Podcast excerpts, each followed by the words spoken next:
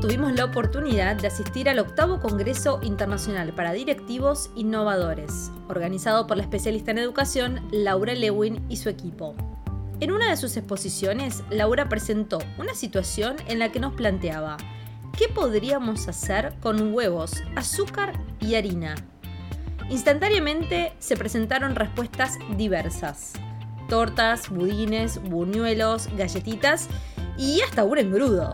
Al principio nos miramos entre nosotras sorprendidas, pero sabíamos que esta metáfora nos iba a llevar a alguna conclusión y conexión con la educación, y que nos iba a conectar con su tema. Resulta que luego, Laura nos comenta que en el aula, con un docente, sucede lo mismo. Con los mismos ingredientes, uno puede llegar a distintos resultados según lo que haga con ellos. Esto nos permitió adentrarnos en la idea de que son muchísimas las oportunidades de desafiarnos creativamente a la hora de crear posibilidades dentro de los procesos de aprendizaje.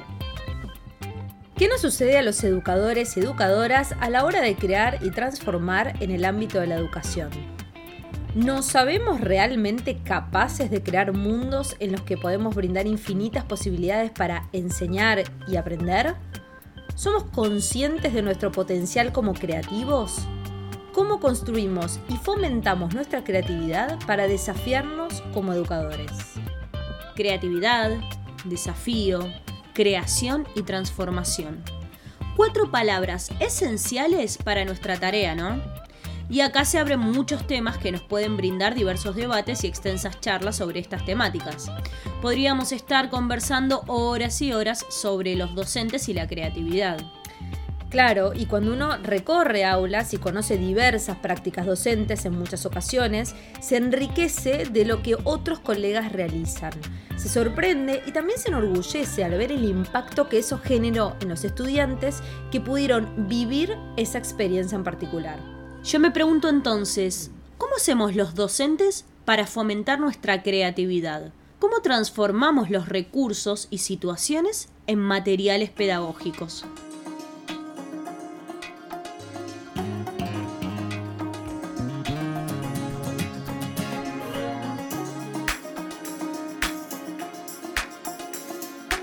Somos Nati Putrino y Barbie Dunphy. Esto es Creando un viaje hacia el interior de tu potencial creativo. Una conversación entre docentes para docentes.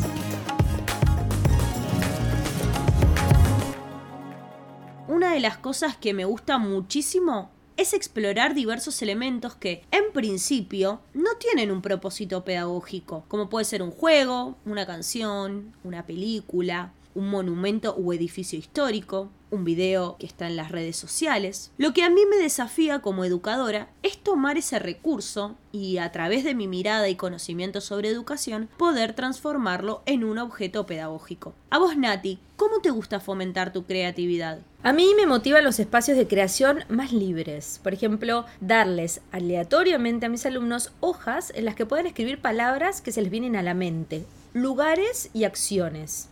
Después, a partir de ellas, poder crear una historia y usarla al inicio de la clase, al final o simplemente como un momento recreativo. Otras propuestas que también me gustan utilizar es cambiarle las letras a las canciones, incorporando algún concepto nuevo que los alumnos hayan aprendido. Yo creo que la creatividad tiene un condimento de libertad que hace que los alumnos se sientan más plenos y felices al explorarla. Saber la cantidad de formas que existen a la hora de crear nos llevó a nosotras a preguntarnos, ¿cómo podíamos construir una manera, una forma o un instrumento a la hora de adentrarnos en los desafíos que la educación nos presenta? Por eso hoy, en este quinto episodio, Crear y Transformar, les traemos un paso a paso, a modo de receta, basado en el libro Ágilmente del biólogo Stanislao Bajraj, para que puedan poner en práctica y resolver creativamente algún desafío que esté presente hoy en día en sus vidas o en sus aulas.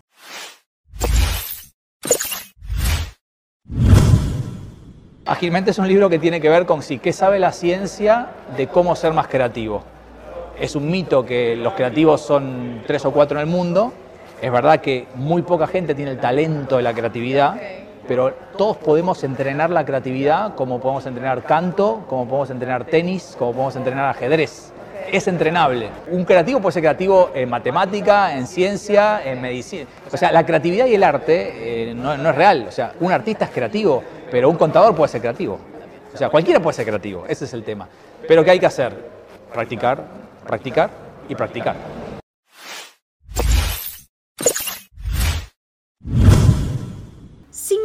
Pasos. 1. Preparación. 2. Incubación.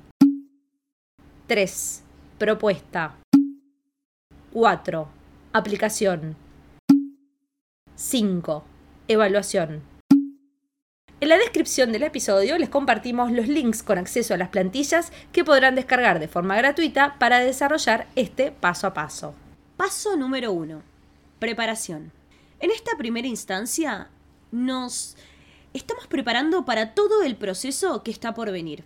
En este momento es donde debemos identificar un desafío a resolver o el objetivo que queremos alcanzar.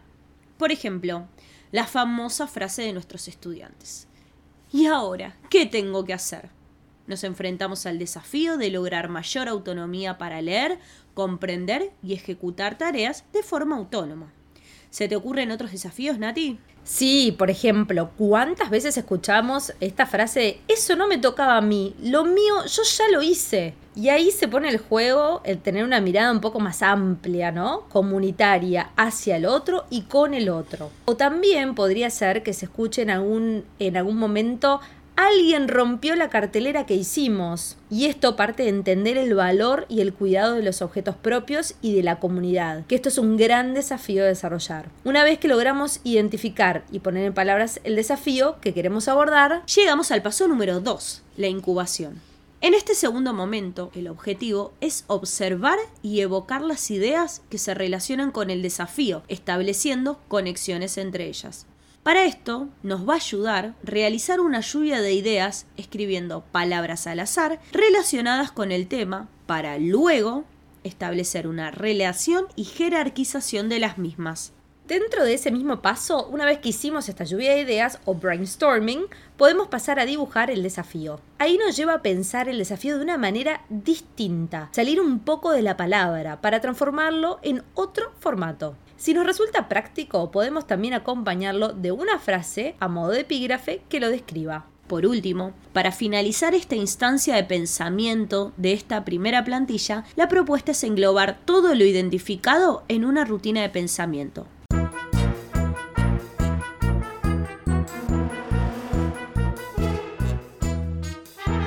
Las rutinas de pensamiento son esquemas y estructuras que nos permiten fomentar la comprensión y el aprendizaje de un tema desde distintos puntos de vista. La primera rutina que les traemos y que se ubica al final de la primera plantilla es oración, frase, palabra. Una oración que describa objetivamente el desafío una frase que hayas escuchado o dicho sobre este mismo desafío y una palabra que logre englobarlo. Luego de realizar y compartir las ideas de esta rutina, la propuesta es poder pensar a este desafío desde distintos puntos de vista. Para esto nos resultará muy práctica la segunda rutina, que está en la segunda plantilla, los puntos de la brújula, ¿Nos querés contar, Nati, en qué consiste? Sí, como bien dijiste, Barbie, esta rutina busca alimentar y ampliar la perspectiva de un mismo tema. Por eso vamos a buscar identificar como una brújula los cuatro puntos cardinales. El norte con la N de necesidades. ¿Qué necesito saber para resolver este desafío? El este con la E de entusiasmo. ¿Qué te entusiasma de este desafío? ¿Cuáles son los aspectos desafiantes. ¿Qué puedo proponer para generar entusiasmo sobre este tema? En el oeste, la O de obstáculos. ¿Cuáles son los obstáculos a los que te enfrentás, tanto internos como externos, a la hora de resolver este desafío?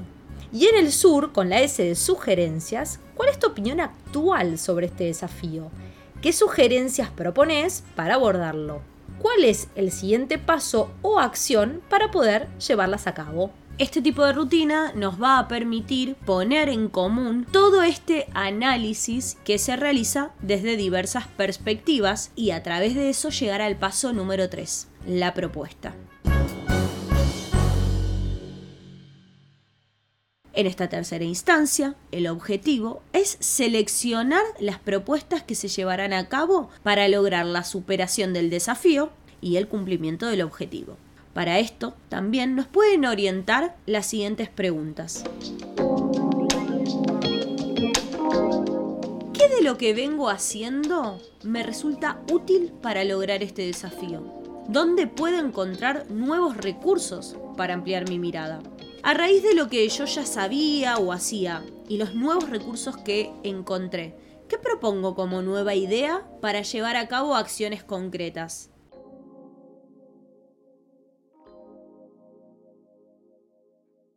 En el paso número 4 tenemos la aplicación. En este cuarto paso, la idea es poner en práctica y llevar al aula lo propuesta elaborada. Acá se va a evidenciar todo el proceso que hemos realizado anteriormente. No necesariamente debe ser una única propuesta, sino que puede formar parte de un proyecto más integral, una unidad, una secuencia de trabajo o asimismo actividades concretas que busquen trabajar este desafío.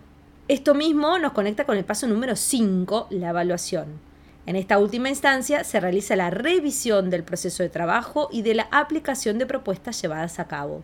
Además de la identificación de los puntos que se valoran y revisión de lo que precisan cambios, también se pueden hacer sugerencias de nuevas propuestas.